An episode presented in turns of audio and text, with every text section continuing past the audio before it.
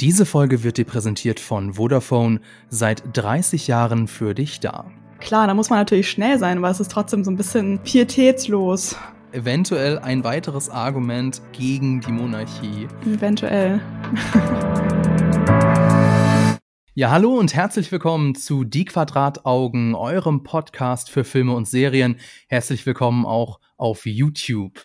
Wir reden heute über die aktuelle Folge von House of the Dragon, die heißt Der Herr der Gezeiten und wir sind Lisa Oppermann und Fabian Douglas. Herzlich willkommen. Hi, Hi Lisa.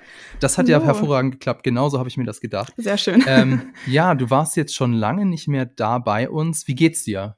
Ja, mir geht's auf jeden Fall wieder besser und ähm, ja, das war echt ein bisschen uncool die letzten zwei Wochen. Ich habe es auch voll ver äh, vermisst zu podcasten und habe auch alle Podcast-Folgen äh, gehört und äh, mich dann auch mal so ein bisschen geärgert, dass ich jetzt gerade nichts sagen kann dazu, aber ihr habt es natürlich auch sehr schön äh, ohne mich gemacht. Und ähm, ja, an dieser Stelle nochmal vielen lieben Dank an alle, die mir auch gute Besserung gewünscht haben und so. Das war sehr süß. Ich habe mich sehr gefreut. Und äh, ja, jetzt bin ich wieder da und bereit zum Podcasten. Ja, das yeah. freut uns alle sehr. Und äh, das letzte Mal, als wir zusammen einen House of the Dragon Podcast gemacht haben, da, vielleicht erinnerst du dich noch, damals. Hat Prinzessin, ja, damals, es ist wirklich lang her, also Total. in der Geschichte, denn da hat die Prinze äh, Prinzessin Rhaenyra gerade den Prinz Laenor geheiratet. Oh mein Gott, das ist ja noch mit der alten, mit der ja, alten Rhaenyra genau. und der genau. alten Alicent. Richtig, und da, äh, das ist jetzt meine Frage an dich. Wie hast du dich denn jetzt hier in dem neuen Setting zurechtgefunden? Ähm, ich muss ganz ehrlich sagen, weil ich weiß nämlich, dass ihr im Podcast äh, meiner Meinung nach gesagt habt, dass ihr euch so voll schnell dran gewöhnt habt und so. Ich hatte tatsächlich in der ersten Folge so ein bisschen nicht Probleme, aber es war ein bisschen schwieriger für mich, mich an die neue Rhaenyra zu gewöhnen. Ich glaube, das lag daran halt natürlich, dass Millie Alcock damals ähm, so gut gespielt hat und ähm, irgendwie musste man, also ich habe natürlich rein logisch wusste ich ja, wer dann wer ist und so, aber rein emotional musste ich mich bei ihr noch dran gewöhnen. Bei Alison ging das äh, erstaunlicherweise irgendwie ein bisschen besser. Das war ganz witzig. Ähm, aber inzwischen, ähm, ja, bin ich halt voll wieder drin und so. Und jetzt, ich meine, jetzt war ja auch gerade noch mal ein Zeitsprung und so. Also jetzt ist das irgendwie alles. Jetzt ist das. Jetzt hat man. Jetzt sind auch ein paar Folgen vergangen. Jetzt habe ich auch äh, Emma Darcys Rhaenyra als ähm, Rhaenyra vollkommen in meinem Bewusstsein aufgenommen. Da gibt es bestimmt noch die ein oder andere Möglichkeit, wie wir dann heute drüber in der Folge drüber sprechen können, denn äh, Rhaenyra und Alicent haben ja wieder ja ordentlich Screentime miteinander oh, ja. und die Beziehung äh, brodelt so vor sich hin. Da können wir bestimmt viel drüber reden. Aber bevor wir das machen, erstmal ein wenig Werbung. Anfang September hat Apple das neue iPhone 14 vorgestellt und Google hat eben erst nachgezogen und das neue Pixel 7 präsentiert. Neue Handys sind natürlich eine tolle Sache für Technikfans, aber wie können neue Technologien mit Umwelt- und Klimaschutz in Einklang gebracht werden? Mit seinem One-for-One-Versprechen will Vodafone seinen Teil zur Lösung dieser Herausforderung beitragen. Das Versprechen ist, dass für jedes Handy, das bei Vodafone in Kombination mit einem Tarif gekauft wird, ein altes Handy recycelt wird, mindestens eine Million jährlich. Denn auch wenn alte Geräte nicht mehr einwandfrei funktionieren, können sie dennoch recycelt werden. Mit so einer Kreislaufwirtschaft können wir Ressourcen und unsere Umwelt schonen. Vodafone arbeitet hierfür mit einem Partner zusammen, der Altgeräte in Ländern ohne sicheres Recycling-System einsammelt und fachgerecht in Europa recycelt. Mehr Infos zum One-for-One-Versprechen findet ihr in den Show Notes. Das war's von der Werbung, dann wieder zurück zu House of the Dragon. Mir ist jetzt in der aktuellen Folge von House of the Dragon was Schönes aufgefallen und zwar, ähm, wenn äh, als Rhaenyra ankommt nach sechs Jahren Abwesenheit, in, in, kommt sie ja an in der Red Keep und wird dort ja empfangen, kann man das Empfang. eigentlich gar nicht nennen. ja. Und dann ja. laufen sie so durch durch die alten Gemäuer. Und das ist ein richtig schöner Kontrast gewesen zur ersten Folge, oh, ja. wenn du dich noch erinnerst. Ne? Mhm. Ne? Da war ja die Red Keep, äh, der rote Burgfried, voller Leben und äh, ja, Lichtstrahlen und Leute sind durch die Gegend gelaufen. Alles war fröhlich. Und jetzt war es anders. Ähm, ist dir auch aufgefallen, natürlich. Ne? Ja, mir ist das so total aufgefallen. Ähm, ich habe dann danach auch natürlich wieder das Inside the Episode geguckt und ähm, da meinte irgendwer, dass das ja ein bisschen so eine Atmosphäre von so einem Kloster hätte. Und das trifft mhm. es tatsächlich total gut, weil ähm, Allison hat ein bisschen umdekoriert, beziehungsweise nicht nur im, äh, in der Burg, sondern auch ähm, so rein äh, bewusstseinsmäßig. Also es ist sehr viel, also da ist ja dieses riesige Zeichen von den Sieben, also von der Religion der Sieben. Und sie trägt auch eine Kette mit diesem Zeichen. Und vor allem, äh, was du, glaube ich, meintest, ist, da ist einfach nichts mehr los in dieser Burg. So niemand Richtig, rennt da ja. fröhlich rum und zu äh, Rhaenyras Kindheit oder Jugend, ähm, da war ja Party eigentlich im Hof. Da, da war und so Blumen und so auch. Also es, es da war, glaube ich, auch, es war auch bunter, beziehungsweise natürlich auch jetzt rein cinematisch gesehen, ähm, wurde es dann auch anders ausgeleuchtet oder anders ähm, gegradet. Genau. Das ist natürlich ähm, gewollt von den, ja, ähm, ja von, von der Inszenierung her und auch von der Regisseurin Gita Vasan Patel, die hat das bestimmt so absichtlich gemacht. Aber es ist natürlich schon klar, was hier auch ähm, transportiert werden soll. Auf der einen Seite eben König Viserys, der ja bekannt dafür war, dass er ein, ein König der Friedenszeiten war und ein König war, der eben gute Laune verbreitet hat und der Streit nicht haben wollte. Und genau wie er oder seine körperliche Gesundheit eben vergeht, desto mehr vergeht auch dieses fröhliche Leben äh, an, an, am Hof. Und ja, warum ist jetzt Rhaenyra überhaupt noch nach sechs Jahren Abwesenheit äh, nach King's Landing gekommen?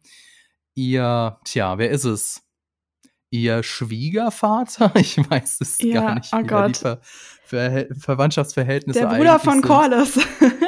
ähm, also, nee, andersrum. Nee, also Corliss, Corliss ist ähm, zwar noch nicht tot, aber schwer krank. Mhm. Und aus irgendeinem Grund meinen die Leute, man müsste jetzt doch noch mal die, die Erbfolge von Driftmark klären, obwohl das ja eigentlich schon längst äh, ja, in äh, sinnbildlich in trockenen Tüchern ist. Ja, ne? das ist aber sorry, das ist auch so geil immer in dieser Welt, dass immer so, sobald einer so ein bisschen kränkelt, stürzen sich immer alle gleich so wie die Geier auf ähm, halt diese Thronfolgengeschichte. Also ja. klar, da muss man natürlich schnell sein, aber es ist trotzdem so ein bisschen, bisschen pietätslos.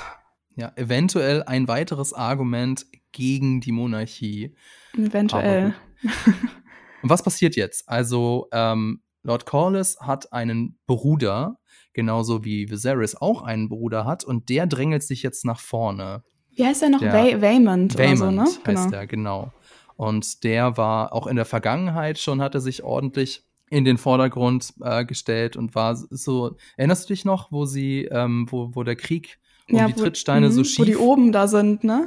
Wo die da ihren Kriegsrat halten und so, da, ja, genau. da stresst er auch rum. Ja, genau. Aber es ist ja alles nur für das Haus. Er will sich ja gar nicht in den Vordergrund stellen. Nein, er ist nur das valyrische Blut. Ja, nein, ja. nein, genau. Das, das und mhm. okay. Und warum ist das jetzt ein Problem? Also das ähm, Driftmark ist ja der Sitz von äh, von Haus Valerian und der geht eigentlich ähm, immer an den ja an den ältesten Spross der der Familie Valerian. Äh, blöd nur, Lena ist tot beziehungsweise gilt als tot dementsprechend ist es eigentlich logisch, dass es dann an seinen Sohn geht, nämlich an Jahar Je nee, Jacaris? Nee, ist das nicht Luke, der das dann Nee, Luke ist, glaube ich, der Jüngere. Also Luke und Jace, das sind die beiden. Ah, jetzt genau. Es ginge eigentlich an Jace, aber Jace wird ja König. Genau. Und deswegen sitzt der dann auf dem eisernen Thron in King's Landing. Das heißt, äh, der Drift Throne wäre dann vakant und das geht nicht. Deswegen geht das dann an Luke, an seinen jüngeren Bruder. Und nun, warum hat Waymond was dagegen? Ist doch eigentlich, klingt doch eigentlich super. Tja, komisch, ne? Also ja. es gibt ja nur dieses äh, mysteriöse Problem äh, seit eh und je, dass er gegossipt wird, dass Rhaenyras Kinder ja gar kein äh, valyrisches Blut beziehungsweise kein Velaryon-Blut haben. Was ja auch stimmt, aber ähm, natürlich offiziell nicht. Und ähm, deswegen ist das natürlich Hochverrat, sowas zu sagen. Das dürfte man gar nicht, vor allem nicht in einem Thronsaal. Ja.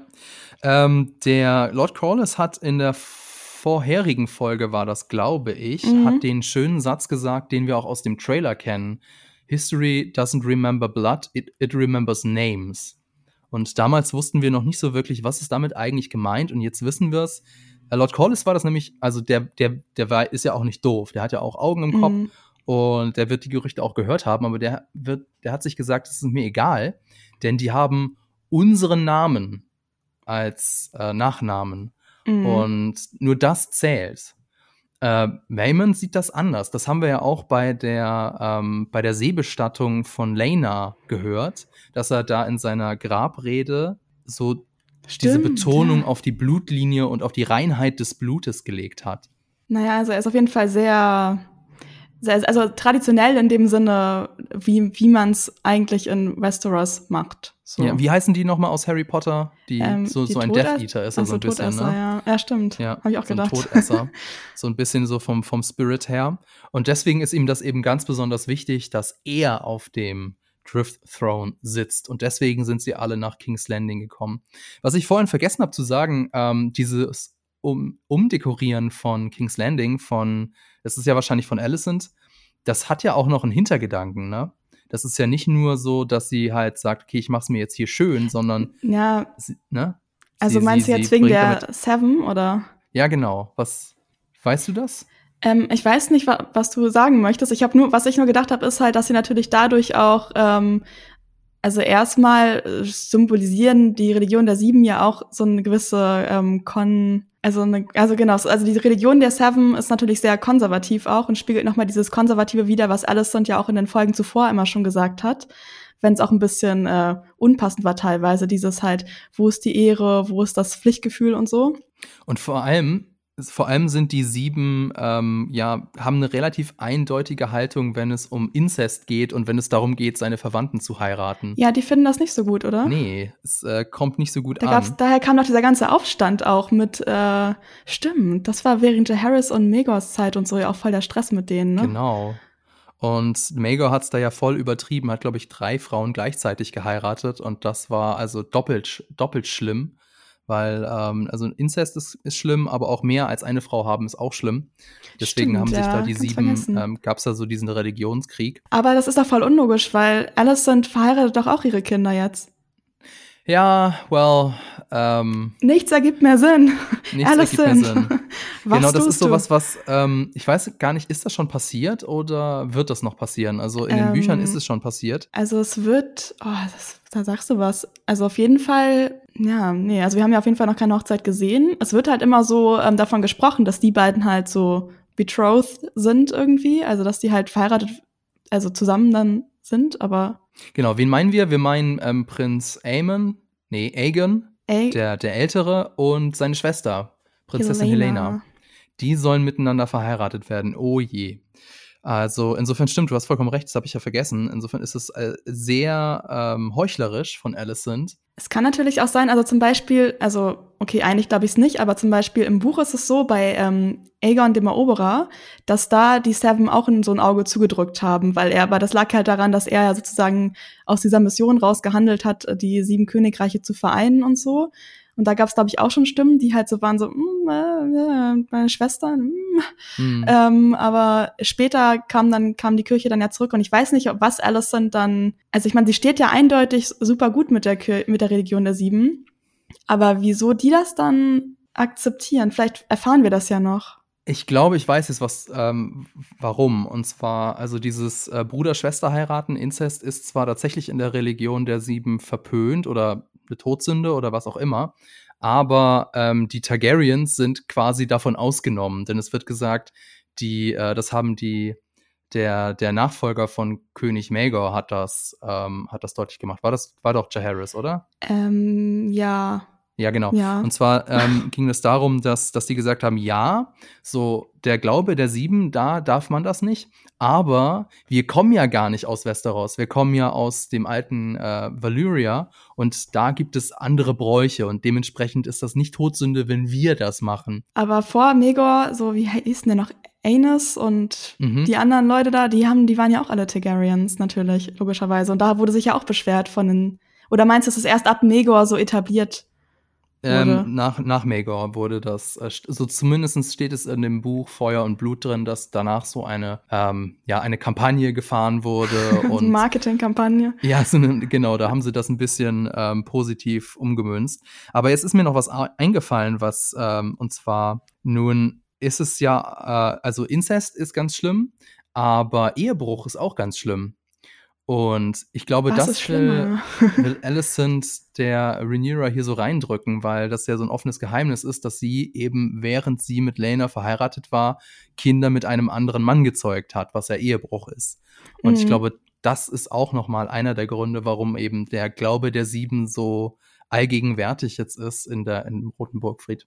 Ich glaube aber auch, dass es natürlich auch so ist mit Alicent. Also sie hat sich dann ja sozusagen als ähm, Erwachsene auch mit mächtigeren Männern, sage ich mal, weiterhin umgeben. Aber die Religion der Sieben ist natürlich so eine Institution und sich der so nahe zu stellen, ist natürlich auch generell vorteilhaft, wenn es um mhm. Macht ähm, in ja, Westeros oder halt dann in King's Landing geht. Stimmt, ja. Also, also das haben wir ja schon in der vorherigen Folge äh, festgestellt, dass Alicent sich sehr hier, hier sehr schlau anstellt, dass sie sich mit sehr vielen mächtigen Männern umgibt und oder zumindest von diesen Männern auch ziemlich gepusht wird und wenn sie sich dann auch mit dem, mit dem Glauben gut stellt, ist das kein, kein dummer Move. Apropos dummer Move, ähm, dann kommen wir doch endlich zu der Szene im Thronsaal. Und zwar, oh, es wurde auch ja, ja. ja, wurde auch sehr schön vorbereitet. Also mhm. Also wir haben da die Szene mit ähm, Rhaenys und Rhaenyra im, im alten Godswood von King's Landing, wo ja nochmal deutlich wird, dass äh, Rhaenys Rhaenyra nicht helfen wird.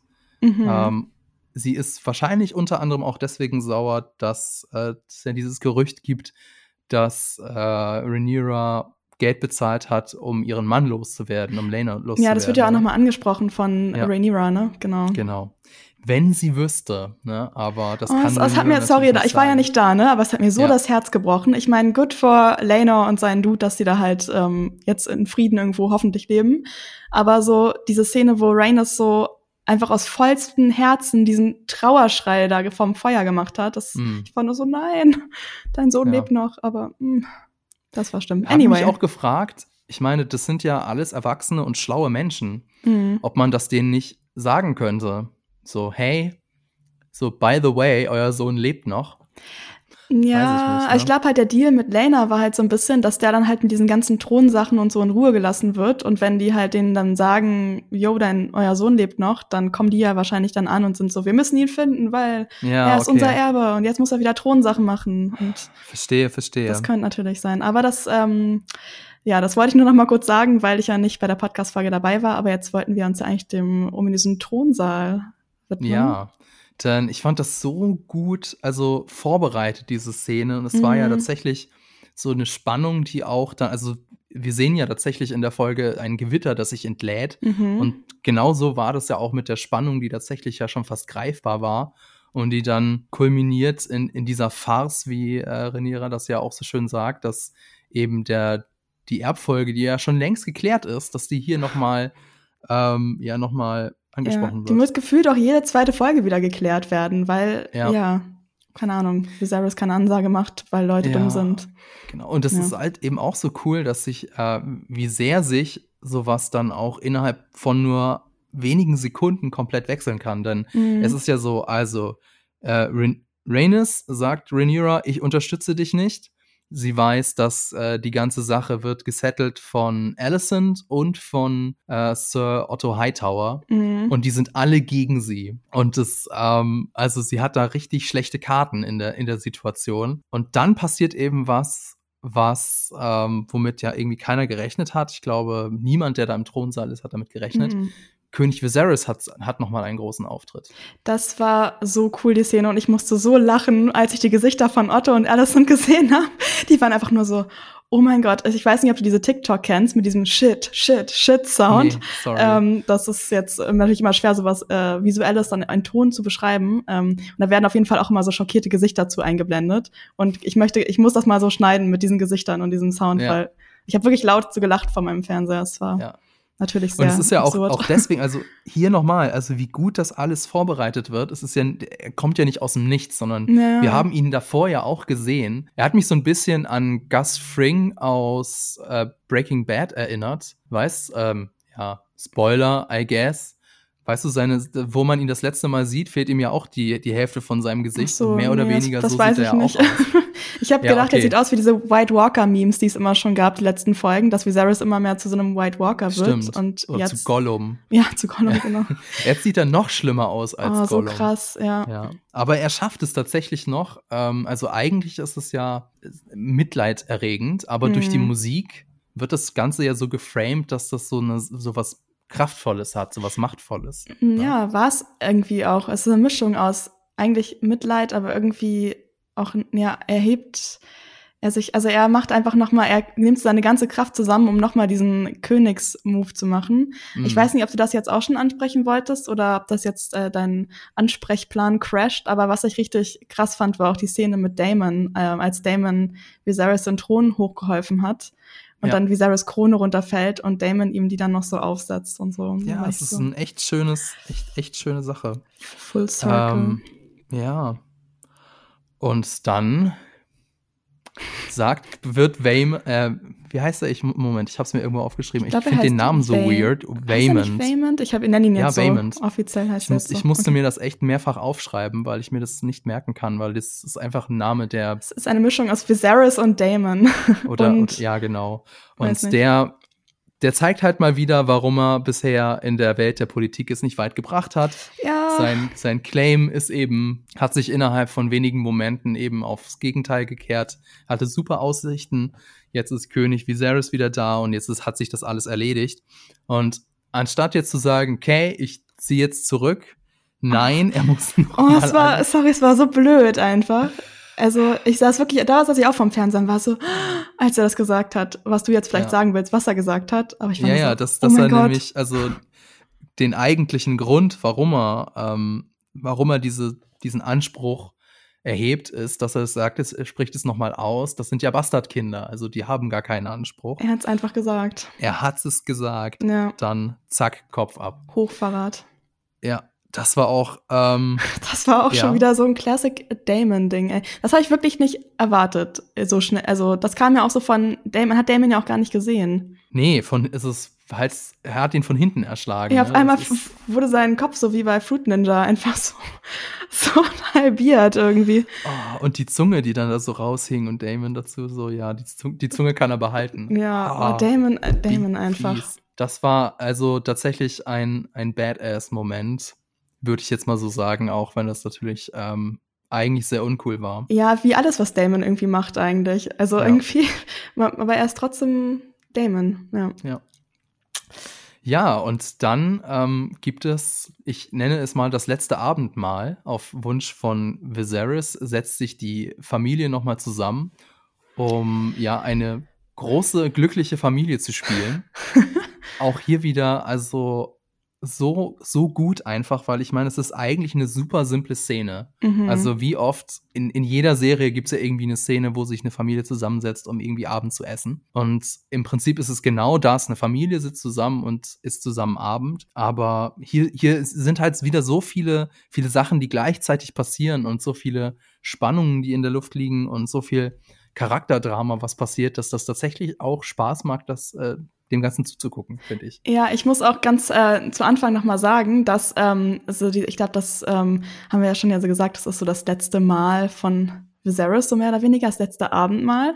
Dann habe ich ist mir erstmal aufgefallen, dass ganz am Anfang der Szene gibt's einen Shot, der exakt so aussieht wie eine Illustration von ähm, Feuer, Feuer und Blut, wo Alicent und Rhaenyra ähm, an dieser Tafel sitzen. Man sieht nur die beiden und dazwischen ist so eine Lücke mhm. wo dann quasi später Viserys hinkommt. Das ist wirklich fast genauso, außer dass die, glaube ich, im Buch noch so ein bisschen sich voneinander wegdrehen oder so.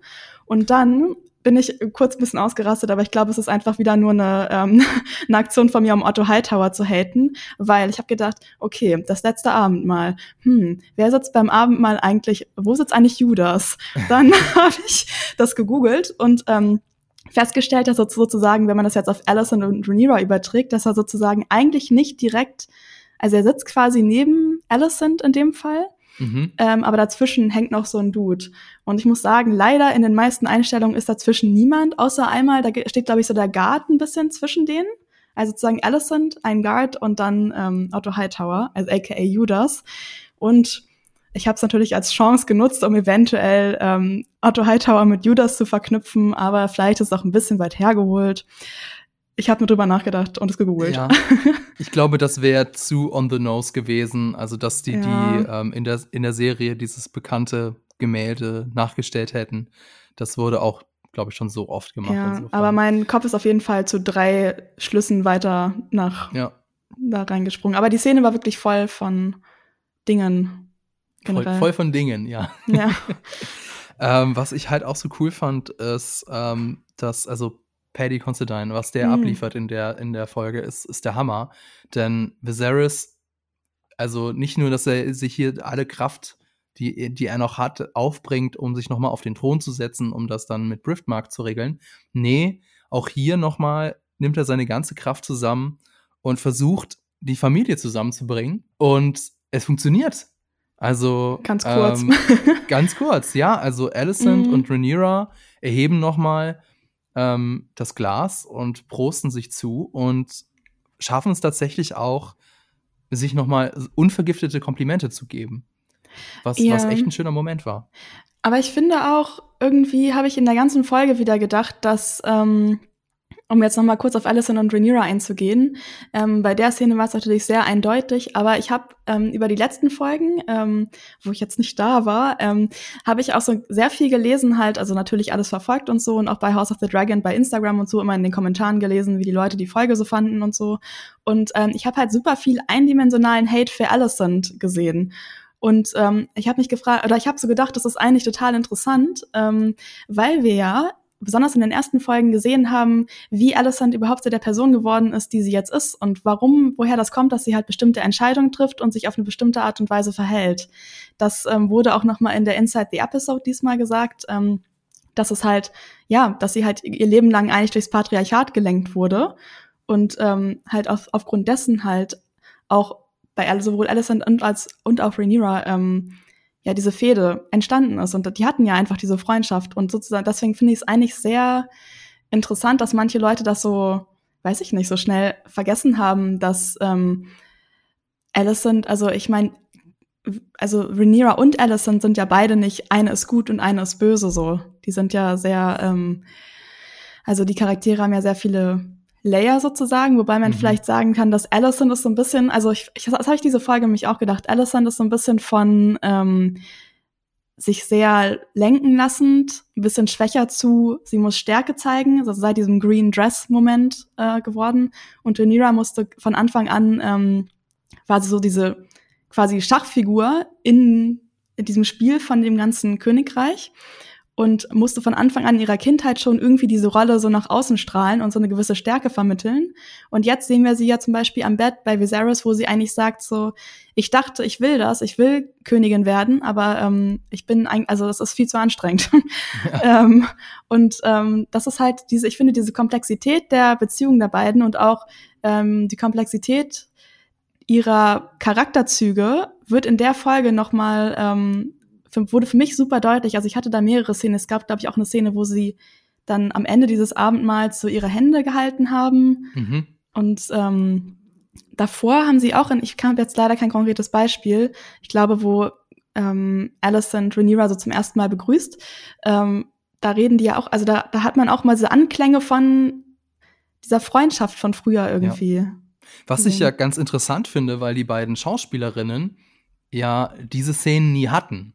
Ne? Also, ja, dass, stimmt. Dass, dass sie das trotzdem schaffen, uns irgendwie so zu zeigen, dass, dass diese beiden Figuren eine, eine Geschichte miteinander haben und eine Vergangenheit, eine gemeinsame Vergangenheit, obwohl die beiden Schauspielerinnen ja ähm, in Folge, was war, war es Folge 5 oder Folge 6 zum Folge, ersten Folge Mal 6, ich, so ja. in, äh, in dieser Figurenkonstellation aufeinander getroffen sind. Also auch nochmal hier Respekt an die beiden Schauspielerinnen, mhm. dass die das so gut machen. Ja, Olivia Cook, ich habe auch jetzt zum ersten Mal so Interviews von den beiden, also Olivia Cook und Emma Darcy gesehen. Und äh, vor allem Olivia Cook ist einfach so, ne, also die die spielt eine komplett andere Person als ihre neutrale Persönlichkeit. also sie ist, sie ist ja. so ein bisschen so typ, typ, typ und macht die ganze Zeit eigentlich Witze und ist ein bisschen awkward und so und dann kompletter Szenenwechsel halt. Hm. Ich glaube, man nennt es Schauspielerei, ja. Ich glaube, man nennt es Schauspielerei, ja. Ähm, mir sind noch zwei Sachen bei dem ähm, letzten Abend mal aufgefallen. Also mhm. zum einen, also diese schön, dieses, dieser schöne Moment und kurz sieht es eben so aus, als würde wieder alles gut werden. Aber es ist dafür schon zu spät. Also die beiden Mütter haben so diesen Hass oder diesen Misstrauen, der ihr von, der ihnen von außen vom Patriarchat so eingetrichtert worden ist, an ihre Kinder weitergegeben.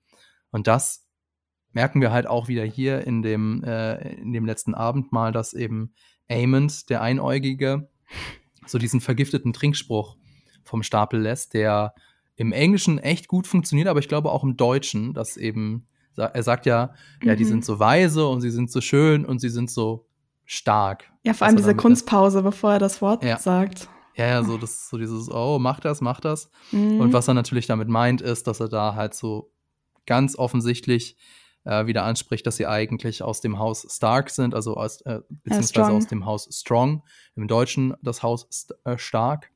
Ich weiß so, gar nicht, echt? wie sie das heißen, eigentlich machen. Heißen nicht Kraft auf Deutsch oder so? Ähm, das weiß ich nicht. Ähm, das, das, ich glaube, das müssen, die müssen eigentlich anders heißen, weil es gibt ja das Haus Stark ja. im Norden. Insofern, das würde sich ja doppeln. Aber ich habe es ja vorhin noch, ähm, bevor, der, bevor wir den Podcast aufgezeichnet haben, habe ich das Kapitel nochmal nachgelesen.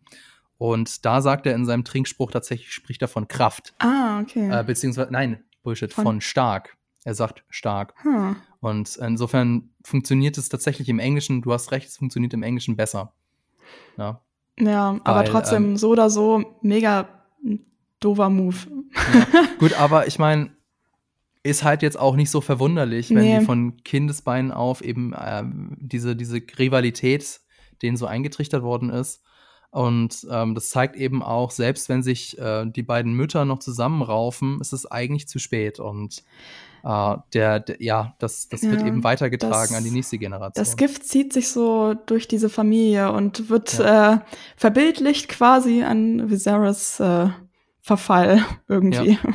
Und dann ist mir noch was Schönes aufgefallen. Und zwar, ähm, es ist dir bestimmt auch aufgefallen, dass ähm, während Viserys Rede so eine ganz spezielle Kameralinse verwendet wird.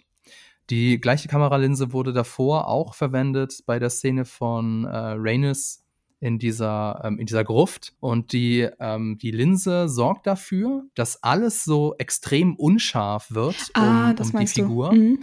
Und auch so verzerrt, so ringmäßig verzerrt. Und es sieht tatsächlich ähm, durch die Beleuchtung so aus, als sei es auch so in den Ecken sehr schwarz, sehr dunkel. Und also jetzt wollte ich mal damit darüber sprechen, weil ich weiß jetzt nicht genau, was, was, ähm, was damit ausgesagt werden sollte. Es wurde leider in der Inside the Episode Folge nicht angesprochen. Aber was glaubst du denn, was, was die Kamera uns damit ähm, ja erzählen wollte? Ich muss ganz ehrlich sagen, mir ist das bei Rhaenys aufgefallen in der Szene, dass das irgendwie so einen leicht warbligen Effekt hatte. Aber bei äh, Viserys war ich jetzt ein bisschen zu beschäftigt, da auf sein nicht vorhandenes Auge zu achten oder so, glaube ich. da ja. muss ich sagen, ist es mir gar nicht so aufgefallen.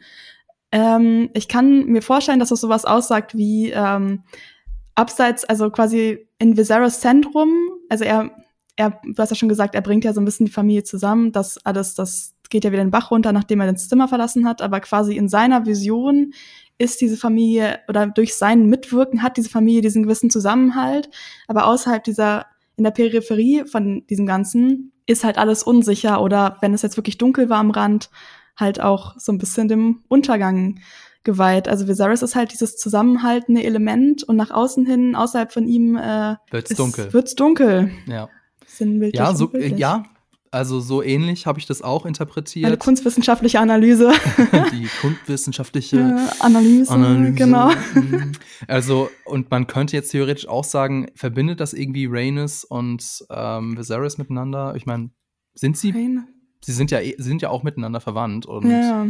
denke mal, hier wird das auch nochmal, also hier wird auch nochmal ihre Verbindung miteinander hervorgehoben. Ähm, sie werden durch diese Kameralinse so auch vereinzelt, also von der Umgebung her ähm, abgetrennt. Aber vielleicht habt ihr da draußen ja noch eine tolle, stichhaltige Analyse, warum ja. oder was mit dieser Kameraeinstellung ausgesagt da werden sollte. Da bin ich auch gespannt sollte. auf eure Kommentare. Ähm, schreibt es doch gerne mal in die Kommentare, da wäre ich sehr gespannt, was ihr dazu meint, ja. Ja, ähm, wir haben jetzt sehr viel über Viserys geredet und eine Sache gibt es noch, nämlich den Tod von Viserys. Also er hat er alles richtig gemacht. Er hat die Erbfolge von Driftmark geklärt. Er hat und damit eben den Claim von seiner Tochter gestärkt, so wie er das ja eigentlich auch wollte. Er hat bei seinem letzten Abendmahl nochmal dafür gesorgt, ähm, dass ein letzter Funke Hoffnung doch noch da ist, dass das Ganze positiv ausgeht. Ja, und dann reißt das mit dem, mit dem Arsch wieder ein, wollte ich sagen. Aber was? dann, naja, also du weißt, was ich meine, oder? Also er sitzt, er liegt dann ja im Bett. Ah, ne? mm, ah. Und Alicent, er bekommt dann also ähm, Mohnsaft zu trinken. Das ist ja, ähm, ja ein starkes Opi Opioid, also ähm, eine Droge, um seine Schmerzen eben zu lindern.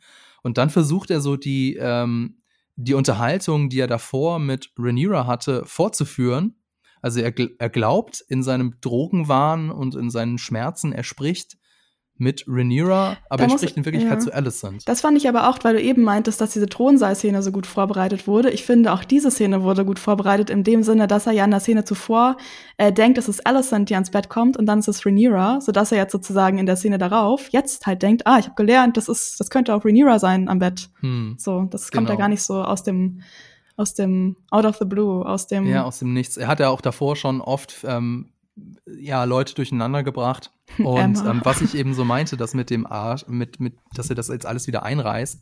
Denn was sagt er? Also er faselt so vor sich hin, vor der, ähm, er spricht eben von der Prophezeiung von das Lied von Eis und Feuer, der, der Prinz, der erwartet wurde, der The Prince that was promised. Und er spricht dann von Prinz Aegon. Ja, das ist halt auch der Nachteil, wenn man so als seine, seine Nachkommen, wenn, wenn die alle gleich heißen. Ja, weiß man nicht so genau, sehr viel Raum für Missverständnisse sehr viel Raum für Missverständnisse. Also er meint eigentlich Aegon the Conqueror, also mhm. Aegon den Eroberer, der ja diese Vision hatte. Und bei Alicent kommt es so an, als würde er ihren Sohn meinen. Ja, ich, ich glaube, erst war halt Alicent so ein bisschen, war sie so, hä, was willst du jetzt von mir, Viserys? Aber ich, am Ende sagt sie ja noch sowas wie, habe ich es mir aufgeschrieben, Moment, I understand my king. Also ich genau. verstehe dich, also das, sie, mein König. Ja, also, also er sagte so, you must do this, du musst es tun. Es ist auch nicht so konkret, also ähm, wenn man jetzt ähm, ein, ein, ja, man hätte auch sagen können, okay, der ist einfach im Delirium und redet mhm. jetzt irgendwelchen Quatsch. Aber nein, sie meint, es ist ein Befehl, was, wie du sagst, ne, mein My King, also sie, sie fasst das als, als Befehl auf. Nee, erst war ich mir gar nicht so sicher, ob sie das jetzt überhaupt ähm, verknüpft hat oder ob sie dieses Missverständnis sozusagen, äh, diesem Missverständnis diesen Raum gibt. Aber jetzt nach diesem Zitat am Ende mit, ich hab's verstanden, bin ich so, ja, wahrscheinlich hat jetzt Viserys es verkackt und ähm, er, Alicent sieht in diesem, ah, das kann ich mir eigentlich, aber man kann doch eigentlich nicht, man muss doch reflektieren, dass er doch todkrank ist und das vielleicht gar nicht so viel Sinn ergibt und so. Also ich, wenn jetzt alles in das wirklich so Wort für Wort ernst nimmt, aber klar, das naja, sie weiß halt nicht, was damit eigentlich gemeint ja. ist, weil ähm, Viserys hat ja ihr gegenüber noch nie von dieser Prophezeiung gesprochen. Das mhm. hat er mhm. ja nur zu Rhaenyra gesagt. Ja. Das ist ja ein Geheimnis. Insofern, ähm, also ja. Ja, ich kann schon verstehen, dass sie das natürlich dann sofort auslegt auf ihren Sohn, weil es natürlich äh, sie ja alles dafür tut, dass eben genau das passiert, dass ihr Sohn oder dass ihr Sohn diese Rechtmäßigkeit hat. Und wenn da jetzt sowas, äh, was da dahingehend interpretierbar ist, äh, auf einmal vorher erscheint, äh, nimmt sie dann vielleicht ja. diesen diesen Greift das beim Schopf. Ja, genau. Ja, damit ist eigentlich, also das haben wir ja schon in der Folge davor gesagt, es ist eigentlich klar, wie das Ganze ausgeht, aber es ist halt, es ist, es ist eine Tragödie. Es ist schon irgendwie tragisch. Es, es gibt ja. die ganze Zeit, wird von allen Leuten versucht, also auch von den Leuten, die es wirklich zu sagen haben, wird hier ein Ausweg gesucht, dass das Ganze noch gut endet. Aber Pech oder Umstände oder halt irgendwelche fiesen Intriganten im Hintergrund sorgen eben dafür, genau, dass das Ganze dann doch eskaliert. Und ja, und wie es dann weitergeht, sehen wir dann in der nächsten Folge. Ne? Ja, also ich muss erstmal sagen, das finde ich eins, so einer der unglaublich guten Sachen an der Serie, dass halt dieses ganze Konstrukt von diese Menschen agieren auf die Art und Weise und es, also dass die Serie einfach zeigt, wie das so zustande kommt und wie diese Welt diese Leute formt. Das finde ich so unglaublich cool zu sehen und ich bin also ich bin ja, man merkt das ja, ich bin halt so begeistert von der Serie und ich bin super gespannt auf die nächste Folge, weil ich ja, jetzt kommt kein Spoiler, aber ich sag's nochmal wie jede Folge, ich lese ja das Buch auch und ähm, ich habe halt schon die Stelle ähm, von Viserys Tod gelesen und ich weiß, was passieren wird und es werden Dinge passieren. Ja, kein Spoiler da. Ähm, ja. Aber wo du das Buch nochmal ähm, ansprichst, nochmal ganz kurz. Denn das, was wir jetzt hier in über, über 50 Minuten gesehen haben, mhm. das wird ja im Buch selber auf, weiß nicht, zwei Seiten, also auf wenigen Seiten abgehandelt und ähm, auch gar nicht so dramatisch, wie wir das jetzt hier in der Serie gesehen mhm. haben. Zum Beispiel die Szene im Thronsaal gibt es so nicht. Damon, äh, Waymond wird schon vorher erschlagen. Die Szene mit dem Abendmahl gibt es zwar, es wird zwar gesagt, da wird ein Abendmahl abgehalten, aber das Ganze ist gar nicht so ausformuliert im Buch. Und auch die Szene am Totenbett von Viserys, mm. die gibt es im Buch nicht. Also der stirbt halt ja. halt einfach. Und das finde ich, also will ich noch mal sagen, wie, wie toll das ist, eben, dass, obwohl es quasi eine Buchvorlage gibt, ähm, die, die Autorinnen und Autoren aus dieser Vorlage, aus dieser sehr dünnen Vorlage ja wirklich das Beste draus rausholen. Ja, und dass sie halt diese Vorlage so, ähm, also sozusagen da auch so viel Respekt vorhaben quasi. Und ähm, ja, aber auch schon in der ganzen Serie ähm, ist mir nämlich auch nochmal aufgefallen, dass diese Beziehung zwischen Allison und Rhaenyra viel nuancierter ist in der Serie als im Buch, weil da ist es teilweise sehr, sehr plakativ und sehr, sehr einfach gehalten. So, ja, ja. die hassen sich und Ende, so ungefähr. Ja, sogar, sogar noch schlimmer. Ich habe es in der Folge davor ja gesagt, die hassen sich, weil äh, Rhaenyra ist dick und Allison ah, ist dünn. Oh, und deswegen. Oh. Mm, fand ich, fand ich jetzt äh, nicht so doll. Gut, dass sie das äh, in, in der Serie anders ja, gelöst ja, das haben. Stimmt kleiner Seitenhieb auf, auf das Buch. Äh, bitte das, verzeiht mir, Buchfreunde. Aber, aber das war nicht so der beste Jam da. Nee, man muss auch schon mal sagen, wenn, wenn, wenn was gut adaptiert oder sogar besser adaptiert wurde. Ja. Und in diesem Fall finde ich, ähm, sie holen wirklich das Beste aus diesem, aus diesem Buch raus. Fairerweise muss man natürlich sagen, es ist ja nicht als äh, als Roman gedacht, sondern als Fake-Geschichtsbuch. Mhm. Ist uns schon klar. Aber was aus diesem Fake-Geschichtsbuch rausgeholt wird, ist halt echt fantastisch. Und jede, jede Folge wieder ähm, ein Ereignis. Mhm. Und ich freue mich auf die nächste Folge, wenn ja. wir zusammen die besprechen können. Ja, da freue ich mich auch schon drauf. Ja. Das ist echt jede Woche so, dass so immer, wenn ich die ähm, aktuellste Folge geguckt habe, will ich gleich weiter gucken und dann muss ich wieder eine Woche warten. Ja, genau. Aber ah. so haben wir eben die äh, Möglichkeit, einen Podcast darüber zu ja, machen. Das und ihr habt die Möglichkeit, uns zuzuhören bzw. uns zuzugucken. Das ist doch schön. ja, ich würde sagen, das war's für dieses Mal. Wenn es euch gefallen hat, dann lasst uns doch einen Kommentar da. Äh, schreibt uns eine Rezension bei Apple Podcast oder folgt uns bei Spotify. Vielen Dank fürs Zuhören und vielen Dank auch fürs Zuschauen. Danke an das Team im Hintergrund und natürlich an Vodafone. Bis zum nächsten Mal. Ciao. Diese Folge wurde dir präsentiert von Vodafone, seit 30 Jahren für dich da.